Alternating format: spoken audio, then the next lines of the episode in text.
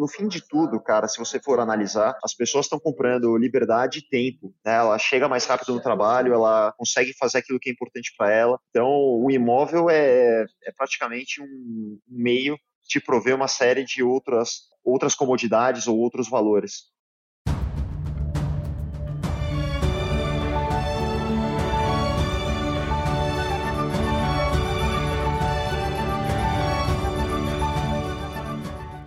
Estamos no ar. Me chamo Luiz Guilherme Prioli, sou associado do IFL São Paulo e seu âncora aqui no podcast Acendendo as Luzes.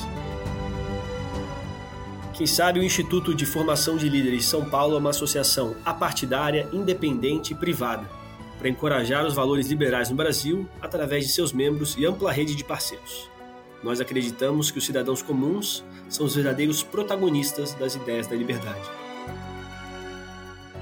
Estou aqui com o João Paulo Kitsis, que é associado do IFL São Paulo, diretor comercial de estratégia da Simpla e apaixonado por tecnologia, futebol e mergulho. Também outro associado do IFL São Paulo, que é Oscar Dayan, trabalha com aquisições e novos negócios na Tishman Spire e é formado em finanças pela Bentley University em Massachusetts. Né? No tema de hoje, temos inovação no mercado imobiliário com convidado especial Alexandre Laffer Frankel, fundador e CEO da Vitacom e da House, empreendedor Endeavor, diretor do Secov, escritor e TED Talker, aí, uma bio, bio de peso. Ale, queria agradecer aí a sua presença, pô, tá aqui com a gente, com os nossos ouvintes, e perguntar para você, cara, como que você entrou nesse mercado imobiliário e quando que começou a sua jornada? Pô, primeiro, obrigado pelo convite, Oscar, Luiz, JP, sensacional estar aqui com vocês, já que abriu ali, gosto de futebol tal, também sou apaixonado por esportes, triatlon, ciclismo, é muito legal a gente ter esse outro lado aí na, na vida.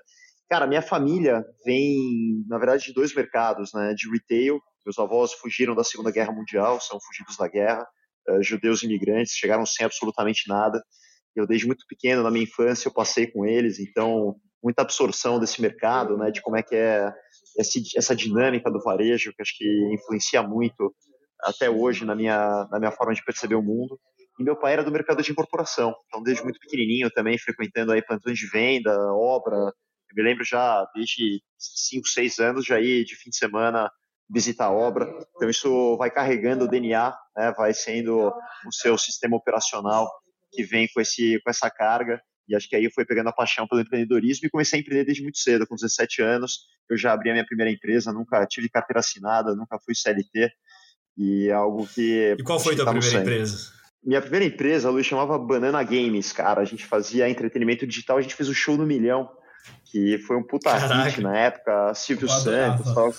Você adorava? Eu jogava. Eu joguei com uma coisa de jogar bem depois de 2012, assim. Tinha no pra Android, né? Eu tinha Android na época, ficava jogando direto. Eu adorava o jogo. Mas vamos só fazer a distinção aqui. O Oscar tem 22 anos, 23. 20... fazer 25, meu. Tem passa rápido. Tá velho, tá velho, cara. É, o show do milhão da vida real foi mais lá atrás.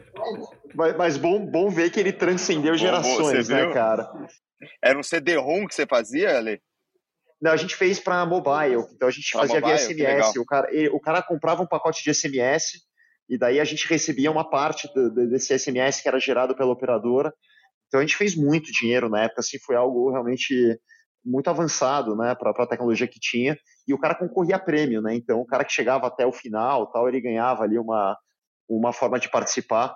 Então era foi assim algo que que, que, na época foi assim o primórdio do smartphone, do, do, do entretenimento. E eu morava lá dentro do SPT, depois a gente fez muita coisa com a TV Globo também, ali no Projac.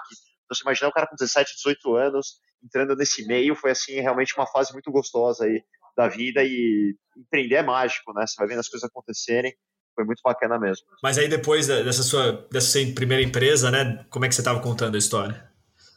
Da sua trajetória, né? Para chegar no então, mercado imobiliário? Eu comecei com essa empresa, uh, eu vendi essa empresa alguns anos depois.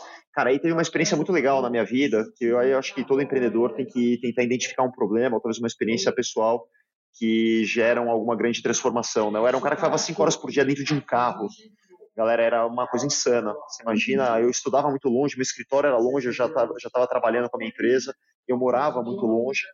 E, cara, era uma loucura. Você imagina cinco horas dentro de um carro, por dia dentro de um carro representa 45 dias no ano num carro. Eu fui casar e morar num apartamento bem pequenininho, que era muito perto do meu escritório. Então, aquelas cinco horas que eu ficava por dia dentro de um carro é, começaram a, a, ser utilizadas de uma forma diferente. Então, eu não ficava estressado no trânsito, eu ganhava mais tempo, eu comecei a conhecer a cidade, ter uma vida mais saudável. E foi uma transformação tão grande, um ganho tão significativo na minha vida, que eu escrevi três livros de como viver em São Paulo sem carro. Então, muito focado em incentivar as pessoas a conhecerem essa nova possibilidade, a não serem escravos do carro. E, recebi, abrir, e resolvi abrir a minha segunda empresa, que é a Vitacom, que é uma empresa de, do mercado imobiliário, para permitir que as pessoas pudessem se livrar do trânsito. Eu queria, eu queria resolver a questão do trânsito. O mercado imobiliário foi simplesmente um meio para fazer isso acontecer. E o conceito foi muito simples. Eu queria que as pessoas pudessem morar perto de onde elas precisavam estar, então perto do escritório, perto da faculdade, perto do, da escola, do transporte público. Só que era muito caro, né? Ninguém podia comprar, era acessível a muito poucos. E qual foi a grande sacada? Né? A gente começou a diminuir o tamanho dos apartamentos, que além de tornar a vida muito mais simples, cabe no bolso.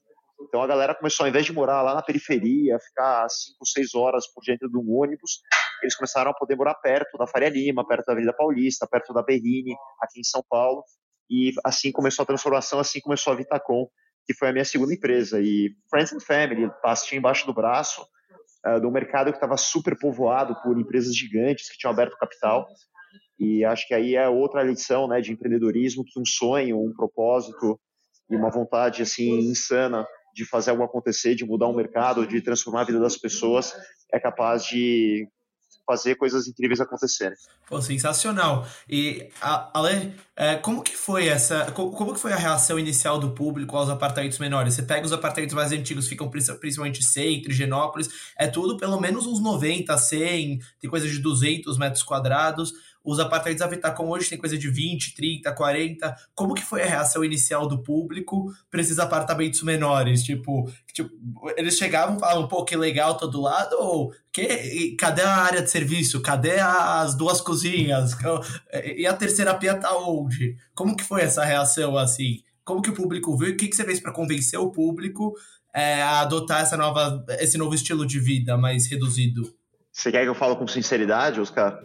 Toda a sinceridade do mundo. Aqui só tem nós três aqui. E quem mais escuta ninguém tá ouvindo, ninguém tá ouvindo. Cara, foi uma merda, literalmente. Uh, o pessoal chegava para mim e falava assim: pô, ninguém vai querer comprar essa kitnet de pobre. Falava assim mesmo para mim. E eu falava, cara, mas eu, eu acho que isso é democrático. Na época, né, ninguém entendia muito. Eu falava assim: olha, acho que dá para tornar a moradia acessível para muito mais gente. Eu acho que as pessoas vão trocar mais espaço, uh, ou o que era entendido como luxo, para poder não ficar cinco horas dentro de um carro que nem eu fiz. Eu acho que elas vão querer morar mais perto, vão querer ter uma vida mais prática. Mas no começo, as imobiliárias não queriam vender o prédio, as pessoas não queriam eh, fazer. A gente faz muita permuta né, no nosso mercado, que é trocar terreno por apartamento. Não, imagina que eu vou querer trocar por isso. Então, de certa forma, era mal visto, cara. Eh, tinha várias imobiliárias não queriam vender o meu produto na época. E eu vou te falar, as pessoas entenderam né, o que, que era, de fato, a proposta para a sociedade depois talvez do vigésimo, vigésimo quinto prédio. O que, que eu fiz, cara? A única arma que eu tinha, né, não era uma empresa capitalizada, não, não era conhecida, eu comecei a falar, fazer muita palestra, a, a participar de eventos, é, e de fato era quase que evangelizar essa nova cultura, e muito criticado, né, as outras empresas do setor, né, isso aí não vai dar certo, como é que a pessoa vai morar num apertamento, então tinha muita sátira, né, muita coisa, e hoje você pega, talvez é um dos segmentos mais importantes, né? Um, é um conceito que exponencializou pelo país todo e deu acesso à moradia a muita gente que conseguiu comprar o seu primeiro apartamento, alugar o seu primeiro apartamento, pessoas que conseguiram morar mais perto, pessoas que compraram um apartamento compacto para a família também e conseguem chegar à noite e encontrar os filhos acordados porque chegam mais cedo, pessoas que conseguem se dedicar ao estudo, ao esporte. Então é, cara, é muito legal. E, e eu vou te falar, nunca ninguém, pessoal, na história chegou para mim e falou: Ah, moro apertado, tô, tô infeliz. Sabe o que eu escuto? Pô, eu ganhei mais tempo na minha vida, eu consegui acessar o meu primeiro apartamento, eu estou conseguindo estudar, estou mais saudável. Então, assim, os ganhos, né, que intrínsecos, eles são muito fortes. Mas daí teve um segredo também, galera, que foi o seguinte: é óbvio que as pessoas precisam de espaço, né? Pra, como é que eu vou fazer ginástica? Como é que eu recebo os amigos para um jantar, para uma festa? Então, a grande sacada, né, no, no segundo momento da companhia, foi pensar muito na economia compartilhada que a gente poderia trazer um conceito de outras indústrias uh, para fomentar ou para suprir algo que a gente não conseguia entregar. Então a pessoa pode morar num apartamento bem compacto, pequeno, que é mais barato para manter, o IPTU é mais barato, o condomínio é mais barato. Então, de fato, ele cabe no bolso, ele é mais prático, né? Você não gasta uma fortuna para manter ele. E a gente complementou tudo aquilo que a pessoa precisa com as áreas do prédio. Então, a pessoa pode ter uma sala de jantar para receber os amigos, ele pode ter um coworking para trabalhar, ele tem a lavanderia, então ele não precisa ter aquela área de serviço enorme, compartilhada, ele tem as ferramentas compartilhadas no prédio, então ele não precisa guardar lá um monte de tralha que ele usa uma vez por ano. Uh, então, tudo isso, cara, foi fazendo um novo estilo de vida que permitiu que isso se tornasse possível. Né? Então, um pouco do empreendedorismo também é você começa fazendo alguma coisa, né? enxerga um problema, resolve, e com certeza vão surgir outros ao longo do, da jornada, e você vai cada vez resolvendo ou, tendo novas ideias que vão te levando a outros mercados. Então foi incrível assim na jornada e, e ver tudo que a gente fez, né? Hoje são Há mais de 100 prédios executados nesses 10 anos de, de história, são mais de 30 mil clientes. Então é muito legal você ver a transformação e o, o quanto você conseguiu impactar a vida dessas pessoas. Rapidamente, quanto.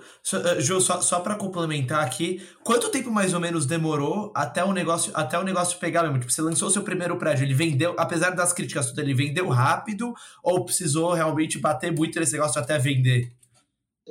Não, o primeiro vendeu muito rápido, assim, foi aquele negócio de um fim de semana, o mercado ainda estava muito duro, mas foi um, sucesso enorme, quer dizer, com tudo, com todas as críticas e tudo que a gente conversou aqui, ainda existia um nicho, né, existiam um, pessoas que enxergaram logo de cara essa oportunidade, então a performance ela veio logo desde o começo, a empresa muito diferente de hoje, né? Principalmente no, quando a gente fala de mercado de tecnologia, que as empresas elas não dão resultado por muito tempo. Uh, ali já veio logo de cara, foi um, assim uma grande uma grande porrada uh, positiva, o que fomentou, impulsionou todo o negócio. Market, eu sou penso de marketing, cara, rapidão. Só uma coisa que, senão eu perco, que é o. Você, você falando assim, toda essa proposta da Vitacom, a coisa que mais vem na minha cabeça, tipo, Vitacom, perto da sua vida. Porque no final das contas é isso, né? Essa é a inovação para você que você está fazendo com as pessoas. Você está possibilitando elas chegarem e viverem perto, e aí o resto vira quase que mudanças incrementais de como você viabiliza isso.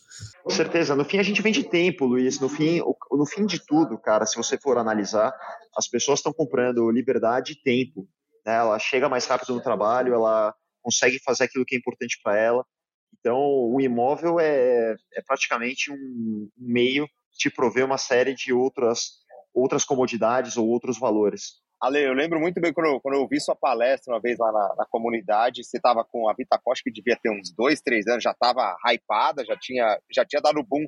Caraca, como é que você mora em 15 metros quadrados? E ali você virou e falou, e o futuro é que eu vou vender apartamento por assinatura. A pessoa vai ficar pra, comigo o resto da vida. Eu vou comprar, ela vai ficar com o de 10, depois ela vai pro de 20, depois ela vai pro de 50 comigo, depois pro de 300 comigo, ela vai se dando bem na vida, não tem porque ela sair do meu apartamento que é bom. E aí você começa um novo empreendimento que é realmente morar por assinatura. Como é que foi isso? Como é que é a, a história da, desse novo passo que você deu como empreendedor aí? Pô, JP, sabe que naquela época todo mundo queria saber como que ia morar, como é que ia parar de pé esse negócio do cara morar em 15 metros, em 10 metros quadrados, né? Era, é, o papo era esse. Daí hoje os caras me perguntam, pô, e essa super oferta aí de apartamento de 10 metros quadrados agora? Como é que a gente vai fazer? Então, inverteu, inverteu a curva. É muito, é engraçado, cara. E isso em cinco anos, né? É muito louco a, a consciência humana e, e, a curva de adoção do brasileiro. Mas qual foi a.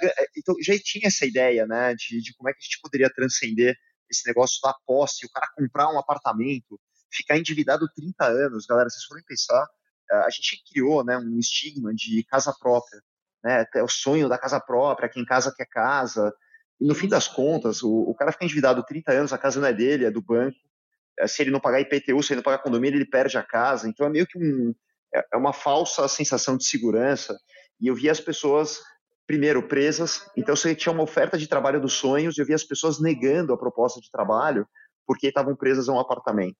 Muitas vezes as pessoas endividadas no cartão de crédito, pagando juros exorbitantes para o banco, uh, e não tinham liquidez porque entraram numa vibe de que eu precisava ter o meu apartamento, comprar o meu apartamento. Então eu olhava para isso e falava, cara, não pode ser que isso faz sentido. A galera casando com 40 anos, né? Para que, que o cara vai comprar, ficar enraigado em algum lugar, uh, não poder ter a sua liberdade? E eu tinha sempre esse sonho, né, que você falou desde lá de trás, de como prover uma moradia por assinatura, uma moradia fluida, uma, uma etapa totalmente nova. E, e, e, daí surgiu, né, e percebendo também o comportamento do consumidor, é, uma vontade de criar algo novo, algo que eu poderia exponencializar é, além do limite geográfico. Então, de uma incorporadora como a Vitacom, a gente atua só em São Paulo, por mais que você produza uma quantidade grande de apartamentos, de prédios, ainda é algo bastante limitado, pouco escalável. E aí, eu queria fazer algo maior, eu queria algo que pudesse me conectar a, a outros empreendedores no Brasil inteiro e fazer essa transformação com uma escala, um impacto infinitamente maior do que eu conseguiria com uma incorporadora. Aí surgiu a ideia de criar essa, essa nova empresa, que é uma empresa 100% asset light, ela não tem um apartamento, ela não tem um ativo, mas ela leva a moradia por assinatura para um número gigantesco de pessoas uh, que a gente poderia estar em todo o Brasil. E aí surge a House, uh, eu comecei dentro de um apartamento de 20 metros quadrados. JP foi assim, a gente juntou uh, uma, uma galerinha que era de dentro da Vitacom, falou, vamos começar uma nova iniciativa. E assim a gente foi para uma jornada empreendedora e logo no começo eu fiz uma sucessão na Vitacom e voltei a ser estagiário, cara, literalmente. Eu fui lá carregar colchão, fazer as tarefas mais básicas possíveis. Isso é outra experiência muito maluca, foi uma das decisões mais difíceis de serem tomadas aí da minha jornada, que foi sair de uma coisa estruturada, algo que você criou, é, mas por acreditar que o mercado poderia ir para outro lugar, que existia uma outra oportunidade e um sonho ainda maior. Então, eu fiz uma sucessão na Vitacom, comecei a, a House, que é essa nossa plataforma de moradia por assinatura, de que começou realmente como uma startup. E aí a gente vem agora trilhando, né? A empresa tem quase três anos de existência, praticamente 100% da vida dela dentro da pandemia. E tem sido incrível, cara. A gente tem atingido aí resultados e uma transformação que eu jamais imaginei. Então, para você ter ideia, na pré-pandemia, né, logo há, dois anos atrás, a gente estava em São Paulo, começando a colocar um pezinho no Rio de Janeiro. Hoje a gente está em mais de 120 cidades do Brasil, uh, e crescendo com a, com a associação com incorporadores, empreendedores do Brasil inteiro. E tem sido mágico aí levar essa proposta para todo o Brasil e, quem sabe, logo mais para o mundo todo.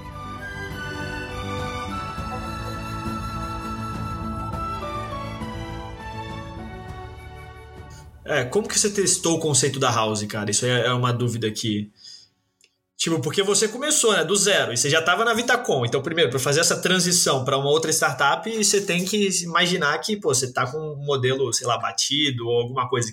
Como que você foi testar esse conceito? João, na verdade, eu enxergava, né, que o primeiro, a primeira grande dor que eu tinha visto, os investidores eles compravam um apartamento para alugar e ficavam totalmente na mão, né? Ele comprava um sonho de ter uma renda passiva, de não ter trabalho nenhum, de ter uma renda alta e daí, no fim, ele recebia um apartamento, ele não tinha a menor ideia o que fazer. Ele já tinha que pagar aí um monte de despesa, IPTU, condomínio, tinha que mobiliar o apartamento para poder alugar. Cara, e dá um trabalho alugar, né? Esse negócio de atender o Airbnb, atender o locatário. Puta, assim, é uma loucura, porque o cara te liga de domingo que furou o sifão da pia. Uh, então, é, não é algo trivial, assim, você tem que ficar atendendo um monte de requisição, de pergunta. Eu falei, cara, não pode ser que a gente vai, a gente para, né? A gente produz o negócio e para e não dá suporte no, na jornada toda. Então, identificando essa dor, enxergando que esse flanco estava totalmente descuidado, a House começou para ajudar esse proprietário a, a, conseguir o que ele queria, que é ter rentabilidade sem ter trabalho nenhum. E, e vocês tinham essa dor para, é, por exemplo, investidores que vocês vendiam uh, alguns apartamentos da Vitacom, então você já estava direto com contato com essa dor nesse sentido? Exatamente, a gente conseguiu enxergar de lá essa, essa dor muito grande do investidor.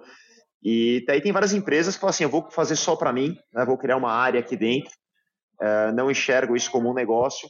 Só que eu falei: puta, isso aqui é muito maior e, e vai ser muito maior do que a própria Vitacom. Eu acho que o, esse é o futuro. E aí eu tomei essa decisão de fazer essa transição Puta, e recomendo para todo mundo, todo mundo que é empresário, todo mundo que está em empresas que estão estagnadas, tem muita gente que tem empresa familiar, né, que, que já vem com histórico. Cara, é muito difícil você romper determinadas barreiras internas, tem muita resistência, né, porque isso afeta o modelo de negócios, afeta o, o status quo de muita gente que tem o seu salário, o seu modelinho, sua zona de conforto, e a forma que eu encontrei para começar um novo negócio foi: vamos começar uma empresa na paralela, totalmente do zero, e, e eu vou tocar isso pessoalmente, porque eu acredito que aqui tem algo que pode se tornar muito, muito grande e impactar a vida de muita gente. E, e o plano é esse mesmo, é, Ale? Você acha que a House, até por essa estrutura de asset light, de poder espalhar Brasil, América Latina, a gente vê que o mercado imobiliário são sempre cheques é, gigantescas, cifras é, trilionárias, ela tem o potencial de hoje se tornar o, o, o principal business do, da, da, do portfólio do Ale? Qual, qual que é o, o caminho para isso? E, esse é o caminho que você está trilhando? Eu não tenho a menor dúvida, JP. Óbvio que nada é fácil, né? Você tem um caminho bastante tortuoso. A vida do empreendedor nunca é fácil, mas por ser um modelo asset light, ele não tem limites, né? Em termos de escalabilidade. Então, se a gente for falar hoje em termos de número de prédios, a House ela é quatro a cinco vezes maior que a maior incorporadora do país. Isso tudo feito no prazo de um ano. É, em um ano, a gente conseguiu fazer muito mais em termos de número de prédios, de clientes, de pessoas impactadas do que em. Em quantos prédios vocês estão? Com... Hoje são mais de 200 no Brasil todo. Então, se você pegar em VGV isso, né, que é uma das medidas do setor, né, que é o volume de vendas desse portfólio todo, a gente está falando de alguma coisa aí perto de 15, 20 bilhões de reais, que é, é assim, é muito grande, uh, de uma forma rápida e nem, com nenhum capital investido. Então, é, é, é realmente algo os novos modelos, né, através da tecnologia, através de modelos de plataformização, você consegue atingir patamares que você não faria na economia tradicional. E, e acho que essa é, é, a beleza do negócio, né, para alguém que, que tem esse sonho, né, que tem essa, essa vontade. E, e quando você me perguntou se vai ser maior que a Vitacom, acho que já é hoje, né, se a gente for em termos de, de expansão, de, de presença nacional, é muito louco hoje. Por exemplo, eu viajo para cidades que eu nunca estive e tem até um caso interessante, eu cheguei no aeroporto, eu não estava com endereço ali de onde era o prédio da House na, na cidade, no interior de São Paulo. E eu falei pro, pro taxista ali, olha, eu vou para House e eu estou pegando aqui o endereço. Ele falou assim, ah, House eu sei onde é. Então, cara, o taxista numa cidade no interior uh, já conhecia o projeto. Então, é, é incrível, assim, a, o, o poder de, de proliferação uh, de uma de algo que, que ele é feito em parceria, né? Então, são centenas aí de incorporadores que são nossos sócios, uh, pelo Brasil e a gente tem um efeito de rede num, num negócio como esse que, que, se assimila a tantas outras plataformas né, que fizeram essa diferença, mas é, é muito diferente. Então, é, eu, na verdade, voltei para o meu business de tecnologia, né, que foi da onde, da onde foi minha primeira empresa, uma bagagem de real estate, mas o que eu queria falar é que eu recomendo para todo mundo, tá? Não deixe estagnar, cara. Os ciclos são muito curtos, né? As pessoas hoje têm, têm que entender que se não arriscarem, não buscarem o novo, às vezes não entrarem em negócios que podem, de certa forma, até disruptar o seu próprio negócio anterior, é, é, elas com certeza vão ser atropeladas por alguma coisa que está vindo de usando a tecnologia, usando os novos modelos. É, e você falou uma coisa interessante, que você falou que esses outros empreendedores, essas incorporadoras, elas acabam virando seus sócios. Né? Como que funciona o modelo de negócios, tipo de ponta a ponta, assim, da House? Você então fala com as incorporadoras, elas te, elas viram, fazem sociedade naquele empreendimento. Como que funciona? Luiz, imagina assim, imagina que o produtor de um prédio, ele é um produtor de hardware, tá? Então ele é como se fosse um fabricante de computador. A House, ela se comporta como um sistema operacional, como se fosse o Windows desse, desse produtor de hardware. Então ele é o melhor produtor de hardware, o cara conhece toda a cidade, o cara é um super construtor, geralmente um super engenheiro, só que ele não tem os skills né, de como fazer um, um, sistema operacional que permita que aquele prédio seja utilizado com serviços, seja utilizado é, de uma forma mais inteligente. Então a House ela se conecta, ela entra com a marca dela junto desse incorporador e a gente permite que aquele prédio possa ser alugado, que ele tenha uma série de serviços como sistemas de segurança, uma fechadura que é aberta através do celular, ele tem um mini mercado de conveniência, ele tem carregador de carro elétrico, ele tem carro compartilhado, bicicleta compartilhada, ele tem uh, lavanderia autônoma, ele tem loja no térreo. Então, você permite que aquele prédio, que era simplesmente um prédio que era desprovido de qualquer coisa, é um prédio e um porteiro. Né? A gente se acostumou que o hardware é isso. É como se fosse aquele celular antigão que só fazia ligação analógico e a gente migrou para o smartphone. O smartphone hoje você trabalha, você se comunica, você navega na rede social, você usa um Waze, e eu, e eu entendo que o mercado imobiliário vai passar pela mesma transformação. Então, um hardware que não tinha nada, hoje ele passa a ser um prédio inteligente que resolve uma série de outros elementos da sua vida, como você se alimenta, como você se locomove, como você se comunica. E aí tem uma transformação gigante acontecendo. E é isso que a gente está fazendo, é isso que a gente provê uh, para o mercado imobiliário, do mesmo, da mesma forma que, que no mercado de celulares ou de computadores foi uma Microsoft ou é um iOS uh, no, no caso do, do mobile.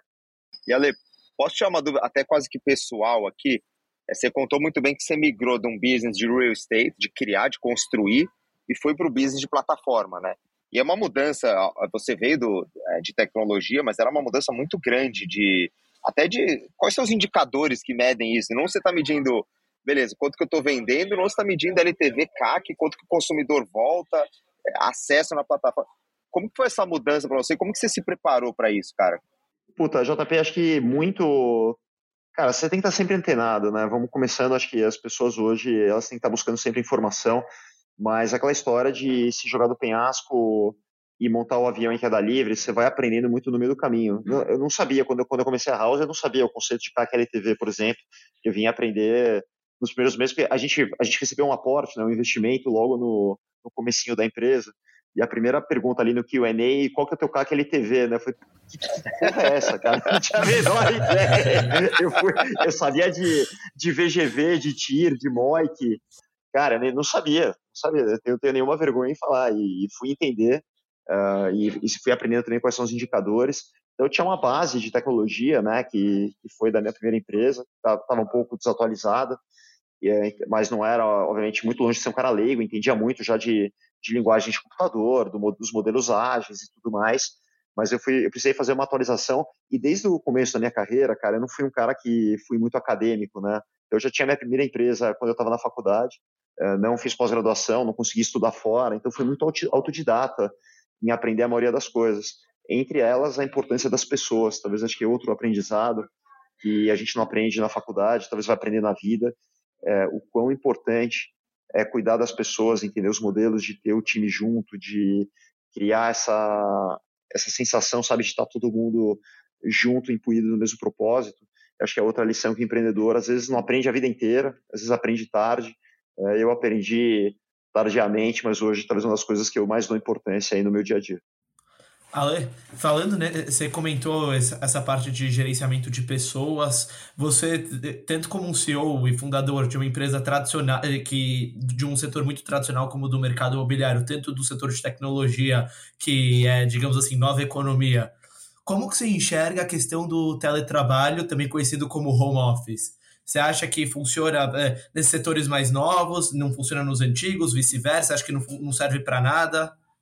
Teletrabalho, acho que eu nunca tinha ouvido essa, cara. É, teletrabalho é. O, os caras, seguinte, cara, o, o, mundo, o mundo é assim. Então, as empresas que vão ter que performar, elas vão ter que trabalhar no modelo híbrido, teletrabalho, no, ou como a gente quiser chamar, mas é assim que é. Né? A gente tem que começar a entender que as competências hoje, assim como as empresas que prosperaram, são aquelas que sabem navegar, por exemplo, no mundo digital, eh, e-commerce, entre outras transições que tiveram, a parte do, do, trabalho remoto é muito parecida, as empresas vão ter que aprender a performar. E aí a gente foi pego de surpresa, porque toda a nossa contratação, a empresa quando entrou a pandemia tinha 20 pessoas. Então você imagina que toda a nossa equipe praticamente foi contratada e colocada para dentro da empresa uh, num, modelo totalmente já remoto. Uh, hoje a gente está híbrido, mas ainda também mais remoto até do que presencial mas eu acho que é válido para todo mundo, é uma nova realidade, as pessoas querem isso para suas vidas, né? É uma forma de ter mais tempo, de ter comodidade. A gente tem que aprender de como ser produtivo, de como transmitir propósito, de como integrar essas equipes. É um desafio ainda muito grande, né? Tá todo mundo aprendendo, que foi foi bem foi bem abrupta essa transição, mas não tenho a menor dúvida que iris what it is, e isso tem outras consequências, né? Isso afeta a moradia, isso afeta o comércio, afeta lajes corporativas, quando a gente fala de real estate, afeta a forma como elas se alimentam, como elas estudam. Então a gente tem que estar muito atento e entender esses impactos dos nossos negócios.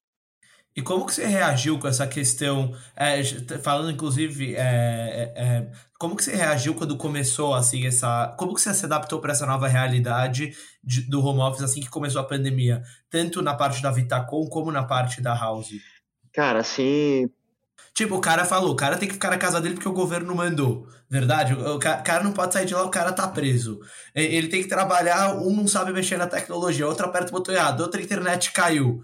Como que foi essa fase de adaptação e que ensinamentos e se fosse para você escolher que ensinamentos você acha que você pode manter para agora para essa parte do pós-pandemia? Pô, no começo foi duro, né, cara? Ainda mais uma empresa mais tradicional, né, que as pessoas ainda tinham uma certa dificuldade em em utilizar a tecnologia, em se comunicar. Eh, não foi algo tão rápido, mas assim o poder de adaptabilidade, né? Talvez a lição é que as empresas hoje mais importante do que qualquer outra coisa é o quanto elas conseguem se adaptar a novas realidades, tanto no business quanto em como operar caixa, em como operar remotamente. Então são várias várias competências que elas precisam ter e adquirir rápido. E acho que essa transição ela acabou tendo uma curva de adoção e de adaptabilidade bastante rápida. Na House foi muito mais fácil, cara, já é galera de tech, já, já existia a cultura do trabalho remoto, então foi praticamente imperceptível, embora, cara, aí é o, talvez o maior desafio é como passar a cultura, né? Uma pessoa que nunca conviveu de forma intensa, né, com dentro do escritório com as outras pessoas, não criou laços, não, não viveu o propósito, sabe, não entendeu direito como é que o negócio acontece, a cultura, eu acho que acabam ficando, pessoas acabam ficando de certa forma vazias, né? Você não cria aquele, aquela conexão e é muito difícil isso, cara, porque de certa forma você tem pessoas que ficam uh, quase que nômades ou quase que, uh, como eu diria, sem, sem grandes vínculos. E eu acho que o grande desafio, talvez, do empreendedor que hoje está começando é como criar, porque a empresa que tem vínculos, propósito, em que as pessoas se unem no, em torno de algo comum, é, elas prosperam. Então, esse desafio de como criar isso no ambiente digital, híbrido, sem a conexão pessoal, não é algo fácil, cara. Nós somos humanos, no fim, é o lado humano pesa muito. É, não, essa é uma dificuldade que a gente vive dia a dia, né? Também, empresa de tecnologia, gente espalhada por todo lugar. Como é que você reúne? Como que você conecta? Como é que você cria valor? E que não seja simplesmente, acho que uma troca de tempo por dinheiro, né? Porque isso é muito, é, é muito vazio, muito bom pensamento. JP, ontem eu contratei uma pessoa de Tubarão, uma pessoa de tecnologia, ela mora em Tubarão. Eu nem sabia onde ficava, depois eu fui entrar lá no mapa para ver onde ficava. E, e, e, eu falei, cara, como é que você vai se conectar com a gente, né? Como é que você... E ela conhecia tudo da empresa. Daí, olha que legal, ela tinha, acho que tem 20 e poucos anos, né? Era uma, uma pessoa jovem. E, e, ela já conhecia tudo da empresa. Então, também hoje tem muita informação, né? A pessoa consegue absorver. Uh, e aí a importância, né? Que talvez a gente vai ter que difundir essa questão da cultura, do, do propósito, do que a empresa faz, através de outros meios. E eu achei muito legal isso, cara. Porque, pô, imaginei que ela não conhecia absolutamente nada, então ela já se conectou de uma forma 100% digital. Agora tem um segundo desafio, que é como é que a gente vai fazer a, essa conexão maior, né? Fazer os laços pessoais, que agora passa a ser o nosso próximo desafio.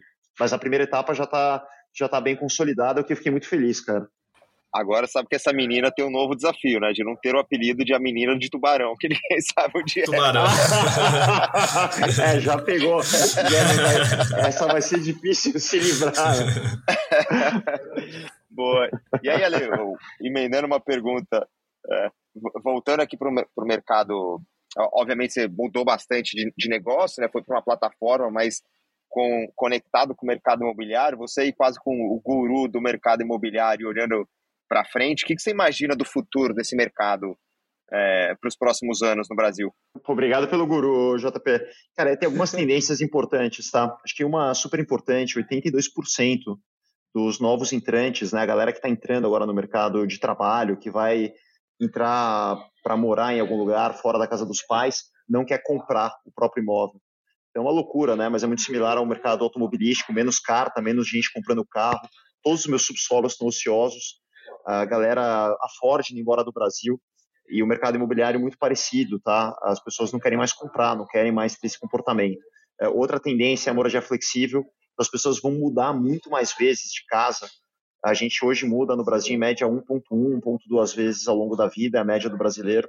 Então a pessoa entrava num trabalho, ficava no trabalho aquela vida inteira, é, não mudava e ficava na mesma casa. Hoje a pessoa vai morar perto da faculdade, depois perto do trabalho, depois vai casar, depois os filhos saem de casa, depois vai ter outra oportunidade de trabalho.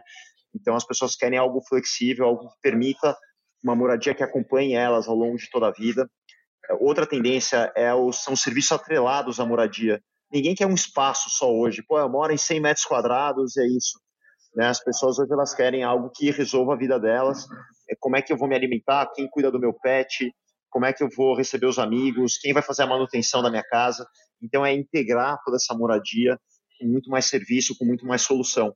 Então são três tendências bastante nítidas. Uh, e daí a gente vê também outra, outro ponto super importante, que a sociedade hoje é composta basicamente de pessoas solteiras, que vão atingir 50% da população nos próximos anos, e o resto são famílias super compactas, com nenhum filho, um ou no máximo dois filhos. Então, para atender essa população e o poderio econômico dessa população, na essência a gente vai precisar de apartamentos de um ou dois dormitórios e compactos, porque é o perfil demográfico hoje do, da população brasileira, tá? Então são tendências bastante nítidas que, que hoje são realmente que já estão preponderantes e vão crescer cada vez mais. E essas são três tendências que vocês já estão se preparando aí, seja nos prédios que vocês constroem da Vitacom ou nos, nos, no que carrega a marca, né? Todos aqueles atributos que carrega a sua marca, como por exemplo essa facilidade de vida, esse mix com serviços, essa, essa acessibilidade. Então você incorpora todas as tendências que você citou dentro da tua atuação e solucionando essas dores, né? Porque são tendências baseadas em dores das pessoas. Com certeza. Isso é outro ponto, né, Luizão? Eu vejo tantas empresas né, que enxergam uma tendência. Né? Você pega, por exemplo, lá, uma livraria que, que viu que o mercado de, de, de compra de livros ou como eles estavam vendidos, ele mudou completamente o setor e não conseguiram muitas vezes se movimentar. Ou... Aí tem vários exemplos ao longo da história, né? E, e eu fui muito de ser o cara provocativo, né? Pô, a gente precisa mudar, o mercado está evoluindo, então vamos fazer algo, vamos agir então, essa é outra coisa que as pessoas às vezes olham e ficam paralisadas ou, ou continuam estagnadas no modelo antigo. E eu acho que é obrigação, né, do, principalmente do CEO de uma companhia, de acompanhar as mudanças e provocar as transformações na sua empresa. Quais são essas três tendências que você falou de novo, por favor? Então, moradia flexível. Moradia flexível. As pessoas não querendo mais comprar a própria moradia. Tá, em 10 anos, a curva de pessoas que optam pelo uso, pode ser aluguel, assinatura, ultrapassa a compra. E é interessante isso, né? Porque você pega na Europa, em alguns lugares como Berlim, por exemplo, a grande maioria das cidades são, se não me engano, são locatários. Nova York também, a taxa de locação é muito alta. É, é, você acha que isso tem a ver tanto com esses mercados, é uma tendência global e eles estão mais na frente da gente? Puta, sem dúvida, Oscar. Você que conhece bem né, o mercado norte-americano pela, pela, pelo lugar onde você trabalha, essa tendência já aconteceu há 20, 30 anos atrás tem um modelo que chama multifamily, né, que são prédios oferecidos para as pessoas que, que moram por locação, elas optam por não comprar. É mais prático, é tudo pronto, não precisa se preocupar com escritura, com ITBI, com um monte de coisa, que é muito, que é um mercado muito, assim, o um comportamento muito parecido com o setor automobilístico que a gente enxerga. Mas sim, é, eu acho que o Brasil está um pouquinho atrasado na curva, mas é irreversível, é uma tendência mundial e está forte na América Latina inteira, tá? A gente já percebe essa, esse aumento do, do, número de locações. São Paulo, para você ter uma ideia, um terço das moradias já é locado, né? Não é, não, a pessoa que mora não é o proprietário. E esse número vai chegar a 50% agora nos próximos anos. E isso significa que as pessoas que estão entrando no mercado estão mais alugando ou mais optando por modelos que não sejam compra do que a própria compra. Então é importante acompanhar, é importante começar a enxergar isso e, e agir principalmente, né?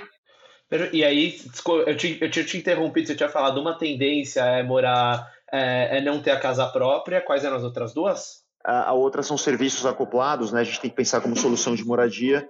E tem uma quarta, que eu diria que é a constituição da nossa população, né? Não adianta você querer fazer apartamento de quatro dormitórios gigante, primeiro que não cabe no bolso, segundo que as pessoas hoje vão ter, a grande maioria das famílias vai ter um filho ou nenhum filho.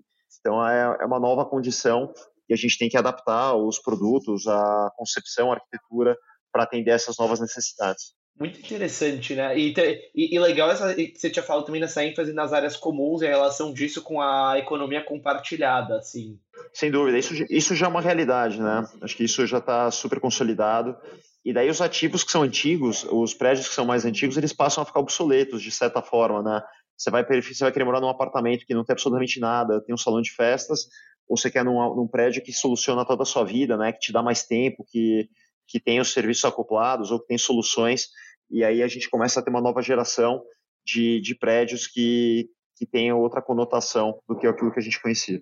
Por que, que você acha que o pessoal hoje está disposto a pôr um prêmio tão grande de conveniência? Porque se você fizer a conta por tijolo e por custo mensal, assim, às vezes morar nesses apartamentos pequenos com todos os serviços pode não ser a melhor solução, mas tipo, pelo fato dessa conveniência, o pessoal está disposto a pagar um prêmio gigantesco. É incrível isso.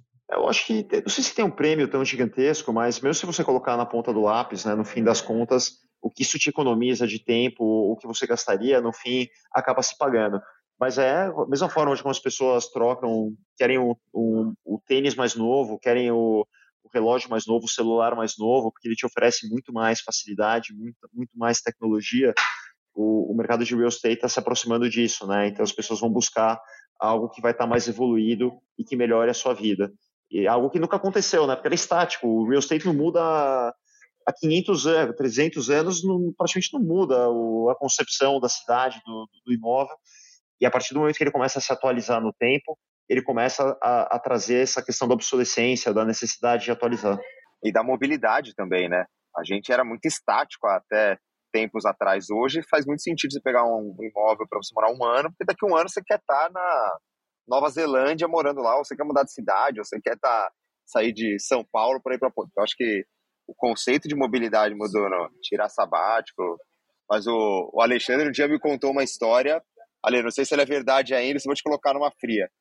Que você não tirava férias. Eu não lembro se ainda, é, ainda existe isso, que se ainda é uma verdade na sua vida ou não. Que você trabalhava falou, cara, eu gosto de trabalhar, eu gosto de criar, então férias para mim é, não vejo sentido.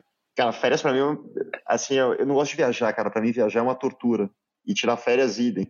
Eu sou tão apaixonado. Se você perguntar, o que, que você faria, né? Você tem um tempo, assim, um fim de semana que você tá lá de boa, é, tem gente que vai falar, pô, eu vou, eu quero ir ver um jogo de futebol, quero assistir um show de rock, sei lá, tem, puta, pra mim, o, o meu prazer é ir lá e trabalhar, fala, meu, se eu puder escolher, é, então, e me sinto privilegiado, mas é verdade, cara, não, não tiro férias, é, óbvio que você tem que estar com a, muito pela família, né, para estar mais tempo com a família, acho que a gente acaba é, forçando, de certa forma, esse, esse equilíbrio na, na nossa agenda como empreendedor, mas de fato não, não gosto mesmo de viajar, sou completamente apaixonado pela minha rotina. E, enfim, iris what it is, cara. É. É. eu lembro que você falou, eu lembro que você falou isso.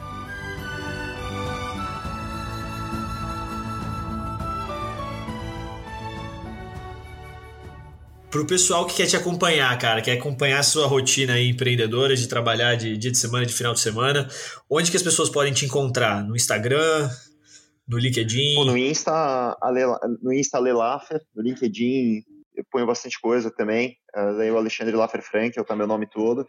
Aí eu sou muito presente, Luiz, eu estou em todo. A gente faz a, House hoje, né? A comunidade organiza eventos assim três, quatro vezes por semana, desde balada, passeio ciclístico, tem, tem de tudo que você pode imaginar. Tem galera que gosta do, da balada, galera que gosta do esporte e eu tô lá direto, então eu faço questão de estar muito presente. É lá que a gente aprende, né? Esse é outro ponto que eu vejo muito empreendedor que fica no ar-condicionado na Faria Lima e perdeu totalmente contato com, com o cliente, com, com, a tendência, com a população. E eu faço muita questão de me expor o tempo inteiro, então eu tô de lá direto, cara, tô, conversando. Tem um cara que eu admiro demais, que é um dos maiores empreendedores aí do Brasil, que ele trabalhava numa, ele tinha uma loja de retail e ele ficava no balcão. Ele falou, cara, o, o, grande parte do meu sucesso é porque eu estava lá, eu recebia as pessoas, eu ouvia, eu estava lá na linha de frente. E é ali que aconteciam os maiores negócios, é ali que eu recebia qualquer um. Todo mundo que vinha falar comigo, eu atendia. E até hoje eu sou assim, o cara é realmente é uma, uma potência hoje. E, e, é muito legal você ouvir isso. Uh, e acho que é algo que eu pratico também. Mas em resumo, puta, as redes sociais, óbvio, para quem está distante eu adoro em evento, assim, para conversar, também, eu acho muito bacana e tô, tô o dia todo, a semana toda, sempre no, nos nossos prédios, nos nossos eventos, onde eu encontro muita gente. Vou fazer um jabá aqui, que é também tem o um podcast da, acho que é Inda House, né? Eu acho que eu ouvi ontem para o nosso papo na, no YouTube, então o pessoal também pode procurar ali no, no YouTube. Perfeito, pô. É, eu tenho falado bastante de tecnologia, né? Sobre tokenização, sobre NFT, tem muita coisa rolando aí no mercado. Aliás, a gente está muito presente. A gente lançou o primeiro prédio aí tokenizado, então é algo que a gente também acredita que vai transformar muito o mercado, a parte da Web 3.0, cripto, e, e, o podcast é para ensinar um pouquinho, né, dos nossos parceiros, da galera como um todo, o que, que é essa tecnologia, como ela funciona, como é que essa tendência vai afetar não só o mercado imobiliário, mas todos os mercados. E, e, como foi, assim, acho que a gente tá até finalizando, mas aí não tem como não... Essa curiosidade é, bate mais forte, pô, né, cara? Jogou a isca é. ali, meu... É, o cara meteu o NFT no como, meio. Ali. Como foi essa, essa tokenização de, de um imóvel? Como, como foi esse projeto? Se puder, Soltou uma bomba. Se você puder relatar pra gente. Claro, vou, vou falar rápido, depois daí é um podcast inteiro, mas basicamente assim, a pessoa, ela, ela investe num imóvel, compra um imóvel, e ela recebe uma parte em tokens daquele prédio e esses tokens eles geram uma renda que praticamente netam, praticamente eliminam o custo do condomínio. Então é, é, é como se fosse um, a gente chama de cashback token, em que você tem um produto que zera o teu custo condominial. Na verdade é uma introdução, tá? Uma parte de um aculturamento para a gente transacionar um prédio inteiro através da, da tokenização, que eu acredito que de fato as pessoas uh, não vão mais usar os meios tradicionais ou, ou vão optar por ter o seu patrimônio tokenizado, porque tem um monte de vantagem, né? Tem a desintermediação, custo infinitamente mais baixo, a, o fracionamento. Então tem muita coisa legal que, que, essa tecnologia permite e eu tenho estudado bastante, tenho estado muito próximo aí desse, dessa tecnologia que eu realmente acredito que a gente vai ter aí uma, uma ruptura muito grande do, de muitos processos tradicionais. E o projeto foi super bem, cara, foi um sucesso. Uh, o pessoal adorou. Muita gente veio aprender, muita gente veio de forma curiosa para ver o que, que, era isso e acabou sendo aí um, uma introdução para onde a gente quer chegar no futuro muito próximo, que é que é uma comercialização 100% através de tokens. E você aceita Bitcoin, é, Ethereum sobre, sobre como pagamento, por exemplo? Ah, já há muito tempo, os cara, a gente já, já fez transações de Bitcoin, acho que desde o do comecinho da tendência, foi muito natural, assim, para mim foi como receber em moeda estrangeira, né? A gente, aliás, o ano passado a gente vendeu para 47 países diferentes, cara. A gente fechou câmbio de todos os lugares que você pode imaginar. E cripto também, acho que foi algo bastante natural. Uh, mas acho que isso também é outra tendência que a gente tem que estar bastante atento.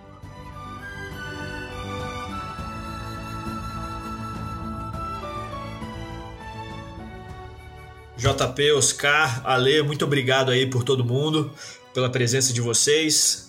Lembrando a você, ouvinte, obrigado por acompanhar a gente até aqui. Siga o IFL São Paulo no Instagram, arroba IFLSP e arroba Alelaffer também, né? No Insta aqui, para você seguir mais conteúdo deles e ficar entendendo todo esse futuro e inovação no mercado imobiliário. Né? Até a próxima e a gente se vê.